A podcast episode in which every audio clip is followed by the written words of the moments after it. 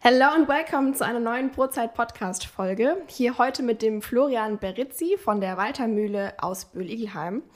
Wir dürfen heute über den Beruf des Müllers sprechen und wie es ist, das Getreide in seinen Händen zu spüren. Also erstmal hallo und herzlich willkommen.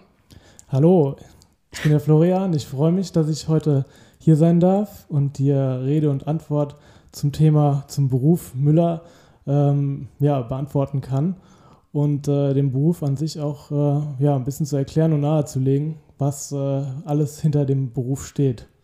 Auf jeden Fall. Bevor wir weiter ähm, Einblicke geben können zu dem Beruf des Müllers oder was auch in einer Mühle vorgeht, würde ich sagen, klären wir erstmal ein paar Fragen zu dir als Person. Ja, gerne. Ähm, sag doch mal, wie alt bist du und ähm, seit wann hast du denn mit diesem Müller-Dasein überhaupt zu tun? Ja, ich bin äh, 32 Jahre alt und äh, fest äh, im Betrieb seit 2014, also sind schon ein paar Jahre. Aber im Grunde wurde mir das Müller-Sein schon fast quasi in die Wiege gelegt. Ich komme aus einem Familienbetrieb, da ist man auch als kleines Kind schon oft mit dabei gewesen und kennt die Geräusche, kennt den Geruch. Und äh, dann natürlich auch das Praktikum im Sommer mit der Ernte verbracht. Also ich wurde da schon von der Pike auf an an den Beruf rangeführt. Und ähm, ja, war dann mein erster Schritt war eigentlich dann in der Ausbildung auch gar nicht direkt in die Müllerlehre, sondern erstmal betriebswirtschaftlich ein duales Studium zu machen, auch mit Agrar und äh, mit Agrarschwerpunkten und dann eben später als Quereinsteiger nochmal richtig in den Müllermeister, den Meisterberuf anzugehen, um dann auch eben die ganze fachliche Kompetenz dann sich noch aneignen zu können. Und äh, ja, das hat sehr viel Spaß gemacht. Da war ich drei Jahre, ähm, drei Monate und sechs Monate in, äh, in äh, Stuttgart. Dort ist die Müllereifachschule und anschließend dann nochmal in der Schweiz für den Müllereitechniker, ähm, um sozusagen nochmal das ganze Know-how und das Handling gerade mit Maschinen die in der Müllerei eben sehr wichtig sind und auch sehr stark vertreten sind, äh, nochmal äh, zu lernen und einen Einblick zu erhalten. Ja, sehr interessant. Also äh, ist jetzt für mich auch überraschend, dass du gar nicht von vornherein wusstest, dass du das machen möchtest. ja, ja, es wird einem natürlich immer äh, zur Wahl gestellt. Also man hat da schon noch ähm, wenn man keine Lust hat, dann kann man auch was anderes machen.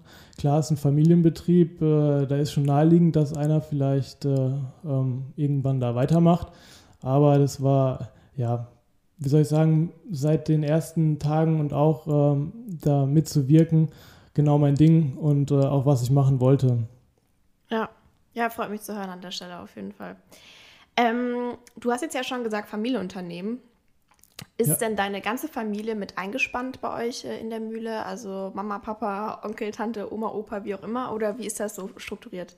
Ja, also fast die ganze Familie, jetzt nicht ganz so weitgreifend, äh, aber auf jeden Fall, mein Opa ist noch da, ähm, immer noch auch äh, präsent, steht für Fragen, auch äh, immer eine Antwort und äh, auch selbst viel unterwegs, auch noch für die Mühle hin und wieder. Das ist so, ähm, ja, wo er, wo er auch noch mit, mit dabei ist. Mein Vater natürlich, meine Mutter, die auch im Betrieb mit dabei sind und äh, ja, in der Zukunft vielleicht auch meine Partnerin, die dann noch mit dazukommt.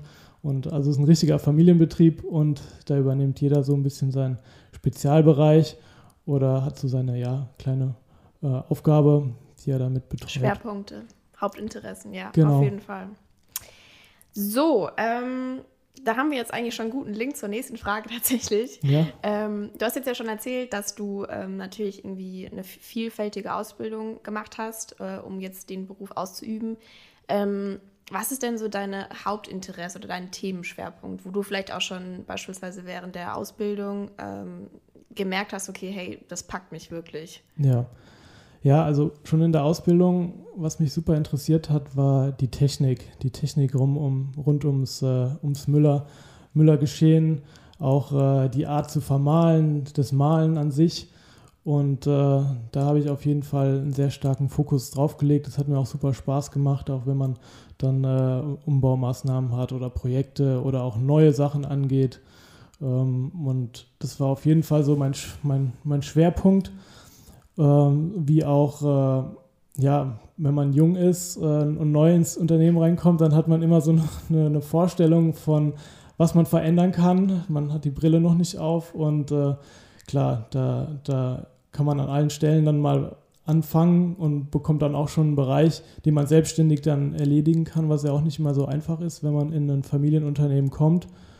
Und äh, ja, neben, neben dem Technischen auch die, die Vermarktung und auch ein bisschen äh, ja, auch Zusammenarbeiten mit grafischen Sachen auch. Ja, das waren so die, die Anfänge und auch die Schwerpunkte, die mir richtig Spaß gemacht haben. Ist das jetzt äh, bis heute noch so oder wo liegt momentan so deine, deine Hauptaufgabe im Unternehmen? Ähm, Im Kern äh, ist es schon noch, mhm. ähm, weil, weil ich mich da auch sehr stark reingearbeitet habe, aber ähm, ja, dadurch, dass ich den Betrieb irgendwann mal übernehme und weiterführe, muss ich natürlich auch alle anderen Themen annehmen und auch, äh, ja, man, man muss das Große und Ganze im Auge behalten und dann auch viel äh, koordinieren, ähm, Aufgaben äh, verteilen und dann, ja, das sind auch Dinge, die immer mehr Rolle spielen. Auf jeden Fall. Ich will jetzt noch mal kurz nachhaken zum Thema Technik. Ähm, Gibt es da denn so diese diese Hauptmaschine oder diesen Bereich, wo du direkt dran denkst, wenn es um Thema Technik und Mühle geht? Ja, man, die meisten denken an oder die haben das Auge, äh, den, den Mühlstein vor Augen. Und das ist so das Herzstück der Mühle ist auch nach wie vor äh, äh, der Mühlstein im Sinne von heutzutage ein Walzenstuhl. Das sind zwei Stahlwalzen, die gegeneinander laufen. Ähm, ist immer noch äh, das Herzstück jeder Mühle hier wird gemahlen, hier wird eingestellt, hier wird äh, entschieden, wie die Qualität auch äh, beeinflusst werden kann, wie das Endprodukt beeinflusst wird. Und ähm, das ist auf jeden Fall der, das Ker, die Kernmaschine im, im, im Bereich der Mühle. Energie nicht mehr so. Die, das Wasserrad und der Wind ist heute aus der Steckdose. Aber das sind so die, ähm, die Kern, äh, Kerndinge, die man äh, mit der Mühle eigentlich verbindet noch. Ja, ja. Okay, ähm, nochmal eine ganz persönliche Frage, bevor wir weitergehen ähm, zu dem Thema Müller und was es bedeutet. Ähm, was ist denn jetzt momentan deine Vision oder deine Motivation für die Zukunft, wenn es ähm, um deinen Beruf geht, beziehungsweise die Branche, in der du jetzt tätig bist und auch zukünftig tätig sein wirst? Ja, also die Müllerei verändert sich auch, äh, ähnlich wie im Backgewerbe auch. Und ähm, unsere Philosophie und auch für die Zukunft die Philosophie ist immer eigentlich 100% auf die Qualität gerichtet, weil mit, äh, mit einem guten Rohstoff, da geht es los, ähm, einen guten Rohstoff beim Landwirt einzukaufen, den richtig zu verarbeiten, um dann auch ähm, den Anforderungen, die heute am Markt sind, äh, gerecht zu werden Mhm. Äh, nicht nur ähm, backtechnische Eigenschaften, aber die auch so zu kombinieren, dass man hier auf ein 100% natürliches Produkt zurückgreift, äh, bei dem man keine Zusatzstoffe braucht. Und da kann viele Weichen neben der Müller stellen, äh, schon bei der Vermahlung und äh, eben den Weg für den Bäcker sozusagen schon vorbereiten. Und äh, das ist nach wie vor ähm, die Vision, auch nach wie vor hier ähm, alle möglichen äh, Ansprüche an auch die jeweiligen Gebäcke, mit denen man auch schon unterschiedliche Mehlsorten verwenden kann, da eben einstellen zu können. Okay, also der ganz klare Fokus ähm, auf die Zusammenarbeit zwischen der Mühle und dem Bäcker tatsächlich. Genau. Okay. Ja, sehr interessant. Ähm, dann lass uns doch jetzt mal weiter über eure Mühle ähm, sprechen. Ja, also wir gehen jetzt ja. sozusagen mal über den Beruf zum Korn und dann weiter vielleicht tatsächlich in die Backstube. Ja. mal gucken, wo wir landen im Gespräch. Ähm, was zeichnet eure Mühle konkret aus und woher kommt das Getreide, das ihr vermahlt? Ja, wie du schon eben angesprochen hast, wir sind die Schnittstelle zwischen Landwirt und Bäcker. Ähm, uns gibt es schon seit äh, 1893 mit Standort in Böhl-Igelheim, gerade hier um die Ecke. Und ähm, unser Fokus in der Getreideerfassung liegt absolut in der Region. In der Ernte erfassen wir da auch den Größteil und äh, sind dann natürlich auch in enger Kommunikation mit den Landwirten, welches Getreide wir benötigen, was angebaut wird, äh, auf, welche, auf welche Parameter auch da geachtet werden muss. Zudem kommen ja auch noch äh, ähm, Regularien und Veränderungen auch im Getreidebereich. Da unterstützen wir dann auch mit und, äh, und, und versuchen dann auch den Markt sozusagen beziehungsweise auch die, die, die Rohware so zu steuern, zu kontrollieren, dass das dann auch für den Bäcker später zu verbacken ist. Und ähm, Ja, das ist so unsere, unsere Hauptaufgabe. Gibt es da denn, also mein Papa, der erzählt das immer, das wäre jetzt mal interessant zu wissen. Ist es tatsächlich so, dass ähm, diese Kooperation zwischen Landwirten und den Müllern wirklich ähm, über Generationen hinweg schon bestehen? Oder habt ihr da auch wirklich eine, eine große ähm, Rotation in euren Partnern, also wenn es um den Landwirt geht? Oder ist es tatsächlich so, dass, ich sag mal, nach jeder Ernte die gleichen kommen? Ähm, es gibt immer mal Fluktuationen, aber in der Regel kommen immer die gleichen. Und äh, würde fast sagen, 98, 95 Prozent äh, sind immer da. Und es kommen auch immer wieder neue dazu, manchmal gehen wieder welche, aber die Kommunikation ist hier schon sehr nah ähm, beim Landwirt und auch äh, die Qualität, auf die da gelegt wird, muss auch ein Abnehmer da sein und wir sind Abnehmer von hoher Qualität und kaufen die dann auch eben über die Ente ein. Das kann man nicht überall abladen, hohe Qualität, weil es nur bei denen gesucht ist, die es auch verarbeiten. Und äh, das schätzt natürlich auch der Landwirt, dass er dann auch die Qualität bezahlt bekommt. Ja, absolut. Und äh, so baut man auch langfristige Beziehungen auf, die dann auch funktionieren und jeder davon leben kann. Und äh, das ist, äh, muss ich sagen, bei uns wirklich auch ein Erfolgskonzept, dass wir da sehr lange auch äh, mit allen zusammenarbeiten. Und ähm, wenn die Preise bei Getreide am Markt sich so stark verändern, dann ist es nicht so, dass er in der Regel woanders hinfährt, sondern dann wird was anderes angebaut. Da wird dann vielleicht kein Weizen, sondern kommt nächstes Jahr die Gerste oder ähm, eine, andere, eine andere Frucht, äh, neben der natürlichen Fruchtfolge natürlich äh, noch hinzu. Ja, also finde ich ähm, echt beeindruckend, weil das ja eigentlich schon so dieses nachhaltige Wirtschaften bzw. Landwirtschaften tatsächlich ist. Ja ähm, was sich auch nie verloren hat oder nicht neu erfunden werden muss. Ja. Und äh, was noch toller ist, was, glaube ich, an der Stelle total unterschätzt wird, ähm, so auf unserem deutschen Boden wächst halt Getreide. Also ja. wir, wir brauchen vielleicht jetzt gar nicht den, den Reis oder die andere Frucht oder das andere Korn von irgendwoher, sondern wir haben eigentlich so viel, was unser Boden tatsächlich bietet. Und das genau. ist seit gestern. Ja. Ja.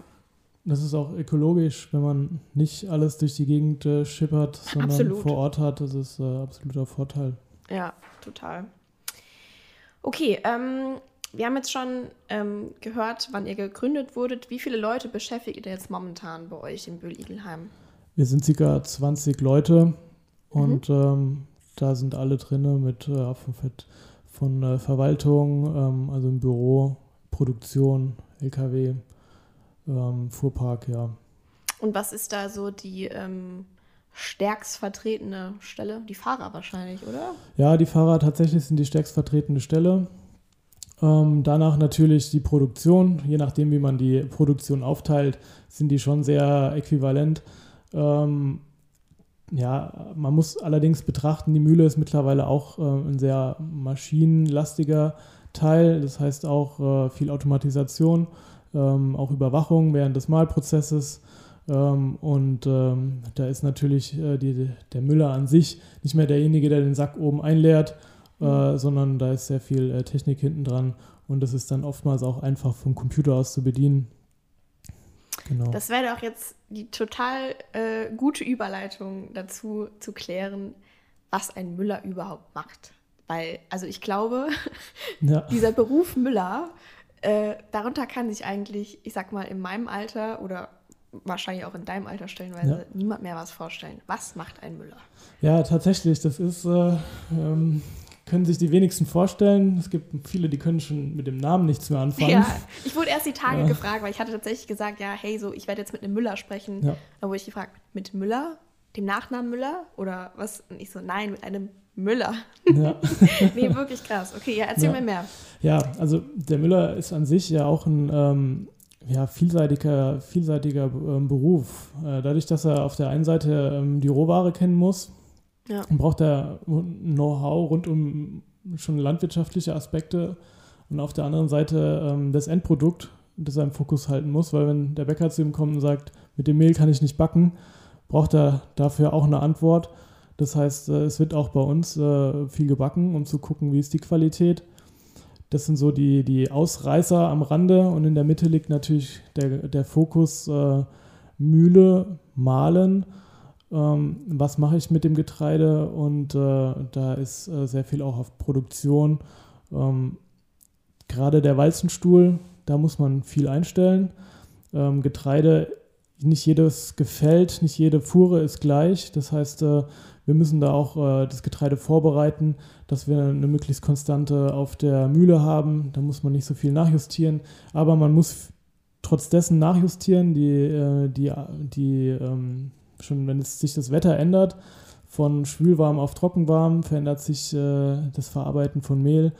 Ähm, es sind viele Faktoren, die da eben mit einspielen und Technik ist da absolut äh, ähm, der, Haupt, der Hauptpunkt im Bereich Müller.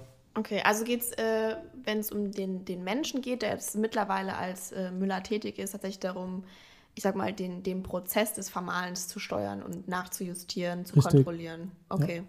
Und ähm, was für eine Rolle hat dann konkret die Mühle, also die Maschine? Ähm, also ich persönlich, ja. ich weiß das jetzt ganz gut, aber vielleicht für die Zuhörer noch mal ganz kurz ja. zu erklären, ähm, wie kommt es eigentlich dazu, dass oben, ich sage jetzt mal, Getreide reinkommt und unten Mehl rauskommt. Ja, ja. Also es ist im Prinzip, äh, ja, man kann sich das so vorstellen, wie viele zu Hause vielleicht auch ja äh, selber mal schroten. Im Endeffekt ist Mahlen nichts anderes als ein Korn langsam zu reduzieren, aufzubrechen, ähm, schonend äh, ranzugehen, um sozusagen den, den hellen Endosperm, also der, das helle Mehl, sozusagen Type 405, vom Rest äh, des Korns, der Schale und den Randschichten äh, sauber zu trennen, um nachher eben zwei, ähm, zwei Mehlsorten zu haben, ein helles und ein dunkles Mehl. Und äh, da will man natürlich möglichst viel an hellem Mehl gewinnen. Das ist natürlich die Ausbeute des jeden Müllers. Das ist auch super, um zu erklären, was eigentlich diese Mehltyp überhaupt bedeutet. Also ich könnte das jetzt auch erklären. Wenn du möchtest, kann ich das ja. übernehmen. Gerne. Du kannst es probieren. Ich äh, korrigiere dich. Wenn okay, du machen wir es so, machen wir so. Ja, weil das fragen mich auch ganz viele immer. Und ähm, ich meine, das ist ja eigentlich so der Schnittpunkt, wenn es darum geht, das Mehl auf die Backware abzustimmen, auch irgendwo. Ne? Also ja. ich meine, ähm, eure Produktion richtet sich danach aus, die Mengen für den Bäcker zu produzieren äh, von den Mehlqualitäten und Typen, die halt eben gebraucht werden. Ja. Okay, was ist die Mehltype? Also, das muss man sich so vorstellen. Wenn man ähm, wasserfreies Mehl bei 900 Grad Celsius verbrennen würde. Richtig. ist es so, dass. Hast du direkt was zu unterbrechen, oder? Nee, das okay. passt schon. Du hörst verbrennen, verbrennen ist gut. Okay, ähm, dann ist es so, dass Asche übrig bleibt. Und diese Asche ähm, sind Ballaststoffe, weil diese Ballaststoffe eben einfach ähm, nicht, ich sag mal, in der Luft verschwinden, ja, sondern noch nach diesem Verbrennen sichtbar sind. Und wenn man diese zurückbleibenden Ballaststoffe bzw. die Asche halt dann eben wiegt, kommt ja. man eben auf diese Typenanzahl. Und ähm, das heißt also, je ähm, niedriger der Ballaststoffgehalt bzw. je niedriger der Schalenanteil des Korns, desto niedriger ist auch die Typenanzahl. Genau. Und äh, beispielsweise Type 550 ähm, oder auch 405 bleiben wir bei 550, was auch für zu Hause ganz typisch verwendet ja. wird, ähm, hat halt den, ähm, den eiweißreichsten, äh, die eiweißreichste Einstufung, was halt sehr, sehr gut ist für allerlei Weizenbrötchen oder Weizenteige, die wir halt machen. Ja, genau. War also, das jetzt gut? Das war, das war gut, ja. Also die, die Asche an sich wird nachher ausgewogen und, äh, und äh, zum Beispiel bei Type 55 sind es äh, 0,55 äh, Milligramm. Äh, und daher kommt der Wert Asche, ja, weil es Ballaststoff und Mineralstoffe sind, die eben nach dem Verbrennen zurückbleiben. Genau, jetzt wissen ja. hoffentlich alle Bescheid. Ja, hast du gut erklärt. diese, Frage, ja. diese Frage geklärt haben. Ähm, okay, was ich jetzt auch nochmal ganz spannend finde, wir haben schon darüber gesprochen, dass äh, beispielsweise die Fahrer eine sehr wichtige Rolle bei euch haben. Ja. Ähm, es gibt da ja verschiedene Wege, wie das Mehl letzten Endes von euch zum, zum Bäcker bzw. zum Verbraucher kommt. Ja. Ich glaube, das ist ganz interessant, das mal kurz äh, durchzusprechen. Ich persönlich habe das schon gesehen, aber viele ja. Leute haben da wahrscheinlich gar keine Vorstellung von. Ja, ja, klar. Also fr früher, ganz früher wurde, äh, wurde alles in äh, Säcke verpackt. Ähm, 100 Kilo Säcke. Mittlerweile ist es äh, immer weniger geworden. Das sind 25 Kilo Säcke. Das Zum ist so Glück. der der, ja, der gängige, das stimmt, für den der ein oder andere Rücken freut sich. Ja. Ähm, also 25 Kilo ist so das gängige ähm, Gebinde im Sackbereich. Das wird äh, darüber abgesagt. Ähm, klar, es gibt noch kleine Gebinde im 1-Kilo-Bereich, das ist eher so die Haushalts, äh, ähm, Haushaltsware. und äh, dann für Bäckereien, in der Regel auch für größere Bäckereien von den Standardprodukten, wie jetzt das 550, was du angesprochen hast, da geht das meiste über Silofahrzeuge. Da braucht man die ganze Verpackung nicht und äh, wird sozusagen das Mehl im Silo transportiert und dann mit Unterdruck in das Silo beim Bäcker abgeladen, ähm, reingepumpt, reingeblasen. Und äh, da, ja, das ist so die gängigste, ähm, die gängigste Variante, das Mehl zu transportieren. Ja, also im Endeffekt drei verschiedene Varianten. Ja. Ähm, um das Mehl zum Endverbraucher zu bekommen. Ihr seid ja auch in ein paar ähm, Einkaufsmärkten hier in der Region vertreten, tatsächlich. Kannst du ja. dazu was sagen? Ja, also wir sind hier in der Region auch äh, sehr stark in, äh, in, Einkaufsmärkten, gerade mit kleinen, mit, äh, kleinen Gebinden, also regionalem Mehl. Und äh, die Nachfrage da ist auch jetzt äh, gerade durch Corona natürlich extrem hoch. War vorher natürlich auch schon sehr gut, weil wir ähm, eine sehr gute Qualität hier auch äh, produzieren. Und der ein oder andere merkt es auch äh, zu Hause, wenn er mal privat backt, äh, nicht die Zeit hat, äh, beim Bäcker äh, schnell mal was zu holen. Ähm, genau, also das ist hier in der Region äh, auch um den Kirchturm herum. Ja. Märkte, die dann eben auch von uns beliefert werden. Bei denen besteht auch Bedarf, ja. Finde ich total cool. Wir haben auch, ähm, als ich jetzt in der Berufsschule war, ja. hat meine, meine Lehrerin auch immer, wenn sie irgendwas gebraucht hat, immer von euch geholt. Ja. Das da habe ich immer an euch gedacht, ja. Ja, das freut mich. hat sie auch die Qualität wertgeschätzt. ja, aber ich glaube, wir sollten noch mal klären, du sprichst jetzt ähm, total viel über Qualität. Ja. Und ähm, also ich glaube, dafür steht ihr auf jeden Fall und dafür seid ihr auch bekannt. Aber was heißt denn gute Qualität für dich? Oder was ist gute Qualität bei Mehl? Ja, ähm, bei, bei Mehl ist der Hauptparameter ähm, die Proteine, der Proteinwert. Und je höher der, dieser Wert ist, äh, kann man auch rückschließen auf die Gluten, auf diese Kleberqualität.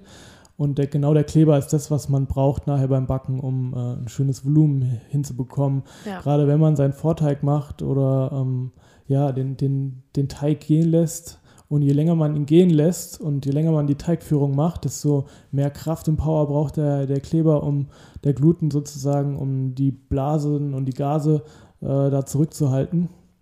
Und äh, je besser das ist, desto besser wird nachher die Backware, desto besser kann man damit backen. Und ähm, ja, wenn man sich äh, sehr viel Zeit lässt, dann auch beim Backen, hat man natürlich auch äh, nachher ein super Aroma im, im Gebäck. Und äh, das ist klar, das ist der, der, der Hauptparameter. Ähm, wir können noch äh, die ein oder andere Sache in der Mühle einstellen, bezogen auf Stärke, Stärkeschädigung. Das heißt, die Stärke, die wird ja nachher durch Enzyme aufge, aufgespalten beim, bei der, beim, beim Teig machen. Und ähm, wenn die Stärke schon vorher ein bisschen beschädigt ist, natürlich ähm, ist es nachher auch einfacher für, weil der Zucker schon frei ist für diesen, für den Prozess beim Gären. Und ähm, ja, das sind ich so habe direkt noch, noch was, was daran ansetzt. Äh, viele Homebaker oder ich sag mal gerade so auf Homebaking-Blogs und, und Co. Ähm, wird oft angesprochen, dass es halt deutlich besser ist, zu Hause sein Getreide zu mahlen. Würdest du diese Meinung vertreten oder würdest du sagen, dass ihr es eigentlich so genau steuern könnt, äh, gerade im Sinne der Qualität, dass ja. ähm, es nicht wirklich stimmt? Wie ist da dein, dein Standpunkt?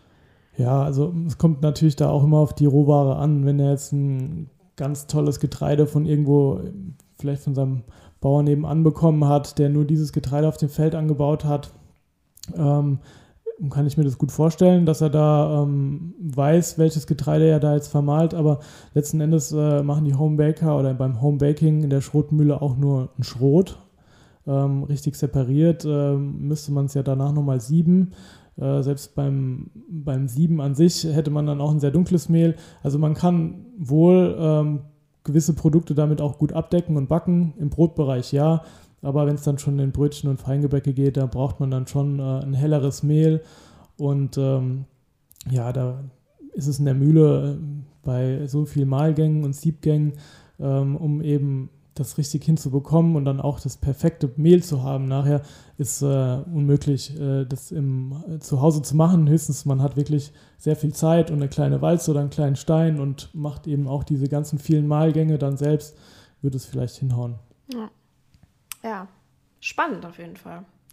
Ich habe tatsächlich jetzt zu Hause noch nie äh, so selbst gemahlen. Also wir haben nur eine Quetsche seit neuestem. Ja. da quetsche ich jetzt morgens Hafer. Ja. Ist auch äh, eine coole Sache auf jeden Fall. Finde ich total spannend. Ja. Ähm, bin da mal auch äh, gespannt, was ich da noch lernen kann in der Zukunft. Auf jeden ja. Fall.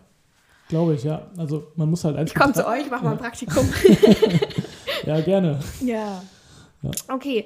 Ähm, wir haben jetzt über eure Mühle viel gesprochen. Was ist denn für euch jetzt als, als Familie, als Familienunternehmen für dieses Jahr das spannendste Projekt? Hast du da was, woran du vielleicht denkst? Ja, für dieses Jahr das spannendste Projekt. Wir haben seit ähm, Anfang des Jahres, beziehungsweise schon seit letztem Jahr, ähm, vermahlen wir immer vermehrt äh, Dinkel. Mhm. Entspelzen den mittlerweile auch selber und das ist äh, ja dieses Entspelzen vom Dinkel äh, den ganzen Prozess, der ist auch neuer bei uns und äh, ja, das ist unser Projekt für dieses Jahr. Bisher haben wir ein Geschält eingekauft, jetzt nicht. Jetzt haben wir ähm, direkt vor Ort selber zum Spelzen und auch äh, mit der Landwirtschaft in der Region sind wir da in engem, engem Kontakt. Äh, die haben auch schon für uns äh, im Anbau und ja, das wird dieses Jahr ähm, noch intensiver als auch schon die letzten Jahre. Und das ist so ein bisschen das Projekt für dieses Jahr und da freuen wir uns auch richtig drauf. Und dann im im, äh, im, im, nach der Ernte dann auch wieder die ersten Ergebnisse, auch nicht nur bei Dinkel, auch bei Weizen und anderen Sorten zu sehen. Ja. Ähm, vielleicht auch für die Zuhörer, die jetzt, ich sag mal, branchenfremd sind. Ähm, ja. Man hat ja so oder so Weizen, Dinkel und Roggen, was eben die drei Brotgetreide sind, mit denen der Bäcker typischerweise arbeitet. Ich glaube, wir erleben gerade auf beiden Seiten, dass wahrscheinlich Dinkel einfach eine höhere Nachfrage erfährt. Ja. Ähm, würdest du sagen, das ist berechtigt? Oder nenn mir doch mal Gründe, warum du Dinkel gut findest.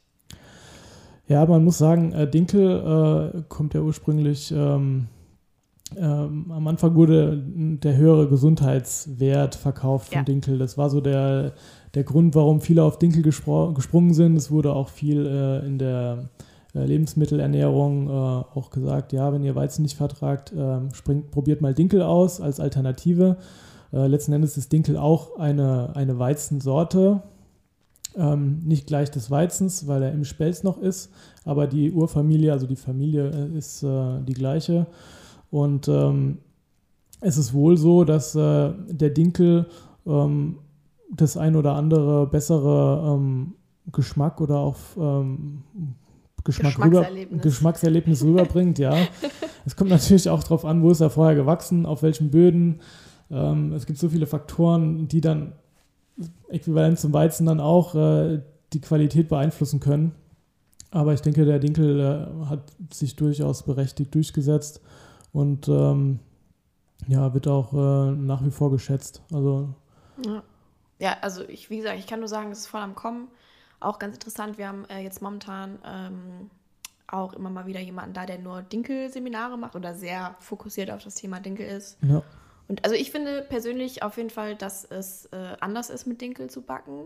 Ja. Ich habe noch nicht ganz genau verstanden, wieso, aber es ist so. Ja. ähm, aber ja, also ich finde es interessant wahrzunehmen, wie sich ja doch auch der Verbraucher ähm, natürlich immer wieder mit anderen Wünschen bemerkbar macht. Ja, klar, es gibt immer, immer Trends. Äh, Dinkel ist jetzt auch ein Trend gewesen am Anfang, ja. aber er hat sich äh, als langfristig erwiesen. Mhm. Und ähm, klar, der Dinkel, die hellste Type ist 630, beim Weizen kommen wir bis auf 405 runter. Ja, ja, also im Feingebäcke-Bereich äh, ist es eher schwierig, ähm, das alles abzudecken. Aber dadurch, dass eben der Mineralstoffgehalt generell ähm, höher ist beim Dinkel, ähm, kann man sagen, es ist gesünder, aber so wie man auch sagt, äh, ein Vollkorn, Weizen-Vollkornmehl ist auch gesünder als ähm, ein Type 405. Ähm, das ist halt unser, unser, wir brauchen am Tag nun mal nicht mehr so viel Energie wie früher, weil wir mehr sitzen, und uns weniger bewegen und äh, da ist halt wichtig, dass die Verdauung funktioniert und da sind Ballaststoffe eben wichtig. Daher ist Vollkorn nach wie vor, ähm, kann man sagen, das gesündeste, ja. ja. Aber ähm, die hellen Typen darf man auf keinen Fall da missen dran. Ja, oder auch vielleicht jetzt nicht von Grund auf sagen, dass sie schlecht sind, weil ja. das sind sie halt definitiv nicht. Nee, ist auch nicht der Fall. Das sind im Prinzip die besten Qualitäten, die man äh, erzeugen kann. Ja. Und dann gerade eben nachher, wie wir auch wissen, wenn wir lange backen oder auch ähm, brauchen wir gutes, äh, auch helleres Mehl, die dann eben gute Ergebnisse beim Backen Wir können direkt mal noch ein Klischee entkräftigen. Ja, gerne. Und zwar zum Thema Weizen. Ähm, also ich war wahrscheinlich vor ein paar Jahren selbst mal der Auffassung, dass Weizen einfach nicht so gut ist. Aber mittlerweile bin ich doch auch so in der Materie drin, dass ich es für mich einschätzend so weiß, dass natürlich in der Presse da viel ähm, Arbeit geleistet wurde, dass es so schlecht ges gesprochen wird. Ja. Aber Weizen definitiv äh, nicht schlechter als Dinke ist oder nicht schlechter als Roggen ist oder oder. Ähm, sag doch vielleicht mal ein, zwei Worte dazu, warum Weizen nicht schlecht ist und warum Weizen trotzdem, ähm, sei es ökologisch oder auch ja. ernährungswissenschaftlich, tatsächlich für uns äh, viele Vorteile bringt. Ja, ja. Also in Verruf sei bestimmt geraten auch durch diese Gluten-Geschichte. Gluten ist ja ähm, ein Riesenthema gewesen in Deutschland. Äh, wir wissen, Zöliakie-Betroffene äh, sind Verhältnis wenig. Ähm, der Weizen ist deshalb in, in Verruf äh, wahrscheinlich auch äh, in den Fokus gerückt, weil eben im Weizen der meiste Kleber-Glutenanteil drin ist. Ähm, nichtsdestotrotz, äh, wenn man ja, wenn man gesundheitlich vielleicht Probleme hat, sucht man Ursachen und äh, der eine oder andere hat vielleicht dann auch den Weizen gefunden. Äh, ist unser Nahrungs-, unser Grundnahrungsmittel hat sich nicht umsonst äh, ähm, bei uns äh, so durchgesetzt wie auch in andre, vielen anderen Ländern. Und ähm, ich glaube, der Fokus ist hier auch nicht nur auf den Weizen an sich, sondern vielleicht auch auf die Verarbeitung später und auch äh, auf, die, äh, auf die Aufnahme bzw. auf die Stärke, die sozusagen beim schnellen Backen, man weiß, beim schnellen Backen wird die Stärke eben nicht vollkommen äh, aufgebraucht. Zudem kommt da noch, dass viel Hefe in den Gebäcken zurückbleibt und das verursacht durchaus bei, bei vielen oder bei dem einen oder anderen mehr äh, auch äh, Blähungen oder ähm, Luft im Bauch. Unverträglichkeiten. Unverträglichkeiten. Ja. Und ähm, ich denke, hier muss man ganz klar ähm, sagen, der Weizen ist nach wie vor eines der besten Produkte, die wir hier haben. Und äh, wenn man ihn richtig verarbeitet und äh, auch, wie wir vorhin schon angesprochen haben, auf der natürlichen Basis äh, bleiben, dann, äh, dann ist die Akzeptanz nachher auch wieder zu 100 Prozent da. Ja, treffende Worte, schätze ich. Ja, also ich finde, das ist jetzt mal eine gute Reflexion gewesen, wie ein Müller dieses Thema betrachtet. Weil, ähm, also wir reden da schon noch viel drüber, also auch in der Schule sprechen wir da viel drüber. Und ich glaube so oder so halt auch Thema Langzeitführung, Abbau von Foodmaps und Co. Ja. Da wird der Verbraucher einfach jetzt immer mehr erfahren können oder sollte auch erfahren. Und natürlich müssen auch wir als äh, Müller oder Bäcker uns da halt auch für ja. stark machen, dass das auch gelebt wird natürlich, klar. Ja. Willst du noch was sagen dazu? Nee, ich glaube, das haben wir ganz gut auf den Punkt getroffen. vom Tisch ja. bekommen. Ähm, okay, jetzt äh, gehen wir mal weiter. Wir haben jetzt schon viele Fragen geklärt, die ich mir im Voraus notiert hatte. Mm, ich habe noch was Tolles zum Thema Rohstoff an sich. Kannst du denn was zum Thema Urgetreide sagen?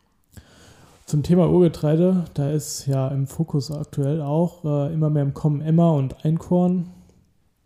Die sind einfach äh, im Trend und äh, ich denke, die kommen jetzt auch äh, verstärkt. Ähm, Was ist das? Der, der Emma und Einkorn mhm. ist auch eine, eine Weizengattung, mhm. ähm, aber von den Chromosomen eben äh, ein paar Stufen davor. Und ähm, man sagt dem Emma und Einkorn, er ist noch nicht überzüchtet, wie die Getreide, wie das Weizen, wie die Weizensorte, ähm, sondern noch natürlicher, noch ähm, von der Natur aus äh, geprägter. Ähm, muss man sagen, müsste man sich genau anschauen, ob da auch wirklich der Gesundheitsaspekt nachher ähm, eine große Rolle spielt. Ja. Ähm, ähnlich wie beim Dinkel auch, äh, was man ihm nachgesagt hat. Aber ähm, ja, vom Geschmack her und vom Backen her ist es natürlich auch eine Bereicherung, auch für die Vielfalt in der Backstube äh, und auch auf der Mühle und nachher beim Endverbraucher. Ähm, denke ich, ist durchaus äh, für die Zukunft äh, vertreten. Man muss natürlich sagen, die, die Erträge sind bei diesen Getreidesorten nicht so hoch oder Woran auch deutlich geringer. Das ist einfach die, ähm, die Getreiderispe, mhm. ähm, wo die Körner drin sitzen, die sind deutlich kleiner. Das heißt, wir brauchen viel mehr Anbaufläche im Vergleich zum Weizen. Mhm. Und da kann man natürlich dann schon sagen, ich brauche für den Weizen weniger Anbaufläche und habe einen höheren Ertrag. Das ist nachher auch wieder ökologisch, weil dafür kann ich wieder andere Felder brach liegen lassen, wo dann Tiere, Wildtiere Platz und Lebensraum haben. Und ähm, ich denke, das muss man schon abwägen, auch im, unter dem Vorwand Bio. Bio ist ähnlich. Die Erträge sind lang nicht so gut wie bei ähm, konventionellem Getreide. Und äh, ich denke, da muss man auch äh, ganz klar auf äh, die, die ähm, Anbauflächen einen Blick werfen. Ja. Ähm, Gibt es da denn rein von den Böden her ähm, verschiedene Ansprüche? Ähm, also jetzt schon mal, ich sage mal, Weizen, Dinkel, Emma Einkorn ist ja eigentlich schon mal fast irgendwie die gleiche Family. Ja. Äh, aber auch dahingegen ähm, Roggen oder vielleicht auch ähm, weitere Getreidearten. Was kann man dazu ja. sagen? Ja, also Roggen ist äh, definitiv nicht so anspruchsvoll wie der Weizen. Beim Roggen haben wir auch gar nicht so viele ähm, Qualitätsparameter, da der Roggen ja sowieso nochmal versäuert wird. Ähm, braucht es auch nicht so schön warm, daher ist er gerade in Deutschland oder noch weiter in den nördlicheren Gefilden eben viel stärker vertreten je südlicher wir gehen, desto je besser das äh, Klima, äh, wärmer. Die Wärme spielt natürlich auch eine große Rolle, auch bei Weizen und äh, dann auch äh, auf die Qualität nachher. Und ähm, Emma und Einkorn ist da auch eher äh, anspruchsloser, also das Weizen. Und, okay, das finde ich interessant, ja. ja. ja. krass. Es kommt natürlich auch hier drauf an, auf welchen Böden wächst er mhm. und äh, hat er zur richtigen Zeit Wasser gesehen, äh, wie werden die Erträge und ja, sind natürlich auch viele Naturfaktoren, die da reinspielen. Und, ähm, Fieberst ja. du da immer mit oder wie ist das? Man, ja, man kann das ja schlecht beeinflussen. Ich meine, man kann es schlecht ja beeinflussen, ja. Man, man muss da tatsächlich, also wir, wir, beschäftigen uns auch viel mit Wetter. Ja, glaube ich. Nicht nur äh, hier in der Region, wir gucken auch immer, wie ist es überall. Hat es da viel geregnet oder fahren auch raus aufs, aufs Feld auch und schauen mal, wie, wie gedeiht das Weizen, der Weizen, das Getreide generell. Ähm, Gerade jetzt sind wir in der, in, der, in der Phase, wo man jetzt schon vermehrt drauf schaut. Jetzt ist die, Wachstums, die Peri Wachstumsperiode, die zieht sich jetzt noch hin bis äh, Juni, Juli. Und äh, da gucken wir natürlich ganz genau drauf, um auch einschätzen zu können, äh, wie die Lage dann zur Ernte ist. Und äh, dann auch während der Ernte abschätzen zu können, ob äh, das Getreide, das da kommt, auch äh, für ja, das kommende Backen dann gut ist. Ja. Ähm, ich denke, so die, die letzte große Frage, das letzte große Thema, dem wir uns widmen können, ist auf jeden Fall ähm, Klimawandel und Thema Nachhaltigkeit. Ja. Ich glaube, das ist in der Verbindung auch ähm, ja, gut anzusprechen. Ja. Ähm, hast du denn jetzt, ich sag mal, in, in, in der Phase, wo du jetzt schon bei euch tätig bist, da schon Veränderungen wahrnehmen können zum Thema Klimawandel oder klimatische Einflüsse? Hast du da schon jetzt irgendwie mit den eigenen Augen was sehen können? Wie ist da dein, dein Gefühl, deine Einschätzung? Ja, also tatsächlich, man, man sieht eine Veränderung im Sinne der Erntezeit. Ja. Also wenn wir die Erntezeiten vergleichen zu den letzten sechs Jahren, hatten wir immer ähm, ein Shift nach vorne. Also das heißt, äh, vor zwei, drei Jahren haben wir immer eine Woche früher geerntet und äh, vor zwei Jahren sogar hatten wir eine Rekordfrühernte. Da haben wir quasi schon, äh, ja, im, im Juni waren wir äh, das erste Getreide bekommen. Und das ist eigentlich ungewöhnlich. So zur, zur Generation von meinen Großeltern war das noch äh, ähm, in der Regel, dass man so im Juli, äh, Ende Juli, August, das war so die Erntezeit. Ich meine, früher hat eine Ernte auch viel länger gedauert. Da wurde das per Hand gemacht. Heutzutage geht es ruckzuck mit, der Ernten, mit den Erntemaschinen. Aber da sehen wir schon, dass, sich, äh, dass es wärmer ist, definitiv. Und auch ähm, äh, das Getreide. Ähm, ja, vom Wasser her, der Wasser, die Wasserzufuhr dann auch äh, unterschiedlich ist, auch zu Jahren zuvor. Ähm, muss allerdings sagen, beim Weizen ist es nicht ganz so ähm, ausschlaggebend wie jetzt bei, bei äh, anderen Getreidesorten, beziehungsweise jetzt ob Gemüse oder Mais äh, beispielsweise, weil der Weizen wächst auch im Süden und ja. äh, da ist noch weniger Wasser und noch wärmer und äh, die Qualitäten sind dort auch immer, immer gut. Der Ertrag leidet meistens dann darunter. Aber ja, ich denke, man kann da schon, man sieht es auch in der Natur, dass alles früher ist. Auch wenn wir jetzt dieses oder vielleicht dieses Jahr ein bisschen später sind, auch letztes Jahr waren wir wieder ein bisschen später als das Jahr davor. Vielleicht gibt es ein paar Jahre jetzt, in denen sich das wieder ein bisschen äh, zurückgeht. Muss man be Bleibt beobachten. Spannend, ja. Bleibt auf jeden ja, Fall spannend. Man beobachten, ja. Ähm, also wir haben jetzt geklärt, dass es wahrnehmbar ist und äh, natürlich das irgendwie was ist, womit wir uns alle, vor allem der Generation, irgendwie auseinandersetzen müssen. ich glaube, an der Stelle müssen wir beide auf jeden Fall erwähnen, dass, ich sag mal, den Beruf, den wir ausüben oder das, was wir machen, doch total den nachhaltigen Grundgedanken oder die Grundstruktur hat. Definitiv. Ähm, ja, ich glaube, das wird sehr, sehr, sehr unterschätzt oder überhaupt nicht wahrgenommen. Also gerade wenn ich nochmal ja. auf die Mehlbelieferung zurückkommen kann. Ähm, auch wir erhalten ja im Endeffekt das Mehl direkt ähm, und ohne Verpackung. Ja? ja? also wir arbeiten direkt mit Mehlsilos. Ähm, dann wird im Endeffekt das Mehl mit Wasser, Salz, Hefe und weiteren Zutaten vermischt. Ähm, dann haben wir die Teigruhe, wir haben die Aufarbeitung, das Backen und dann das Endprodukt, also unser ja. Brot. Ähm, bekommen auch einige Mehlieferungen von euch beispielsweise und haben darüber hinaus noch ähm, weitere Mühlen, mit denen wir zusammenarbeiten, ähm, die auch direkt aus der Region kommen. Also es ist sehr, sehr regional ja. geprägt. Und auch wenn das jetzt vielleicht nicht biozertifiziert ist und das hat auch absolut seine Daseinsberechtigung, bin ich also stehe ich ja. sogar dahinter, sag ich mal, aber es ist nicht Fall, unser ja. Weg in dem, in dem Sinne, ähm, ist es äh, trotzdem unglaublich nachhaltig und ökologisch geprägt im Vergleich zu vielen anderen Prozessen ähm, der Lebensmittelherstellung, die wir heutzutage haben. Ja. Das muss man echt ganz klar unterstreichen. Okay, äh, wenn wir jetzt mal so die, die Augen nochmal, ich sag mal, in die Zukunft richten, ähm, was können wir denn ich sag mal, gerade fürs Thema Nachhaltigkeit in Bezug auf Getreide, in Bezug auf Mehl, äh, in Bezug auf Bäckerei machen? Oder was gibt es da schon für Ansätze? Gibt es da was, was dich interessiert, was dich reizt, wo, wo du mir irgendwie zu erzählen kannst? Ja, also es gibt ja schon äh, viele Ansätze, angefangen in der Landwirtschaft. Äh, die Düngeverordnung, äh, das werden wir auch sehen, dass bei der Qualität später ähm, gerade auch der Proteingehalt niedriger sein kann je nachdem wie die Böden sind, aber da ist auf jeden Fall ähm, Veränderung, was auch gut ist, um die Nitratbelastung eben im Boden zu reduzieren und ähm, auch die Ansätze wie Blühstreifen oder auch äh, andere ja, Fenster oder Dinge, die dann eben auch den Lebensraum für die Tiere lässt, ähm, ist, denke ich, ganz wichtig dass wir hier auch ähm, das Bewusstsein haben. Da ist allerdings dann auch immer das Bewusst wichtig, dass das Bewusstsein auch beim Endverbraucher ankommt. Ja. Und äh, dass auch der Endverbraucher hier ähm, ein Auge drauf wirft, wenn der Endverbraucher noch nicht bereit ist, äh, da, dafür auch ja, sozusagen die Ernteausfälle dann auch bei den Getreide beim, beim Bauer oder beziehungsweise bei weniger Ertrag dann eben zu kompensieren. Das ist auch immer schwierig, aber ich denke, das Bewusstsein allgemein steigt und ich denke, das ist auch ein langer Prozess und ich glaube, wir können auch viel erreichen. Und äh, wenn wir als Mühle dann auch eben Getreide, äh, nachhaltiges Getreide verarbeiten und äh, wir schauen auch auf kurze Wege.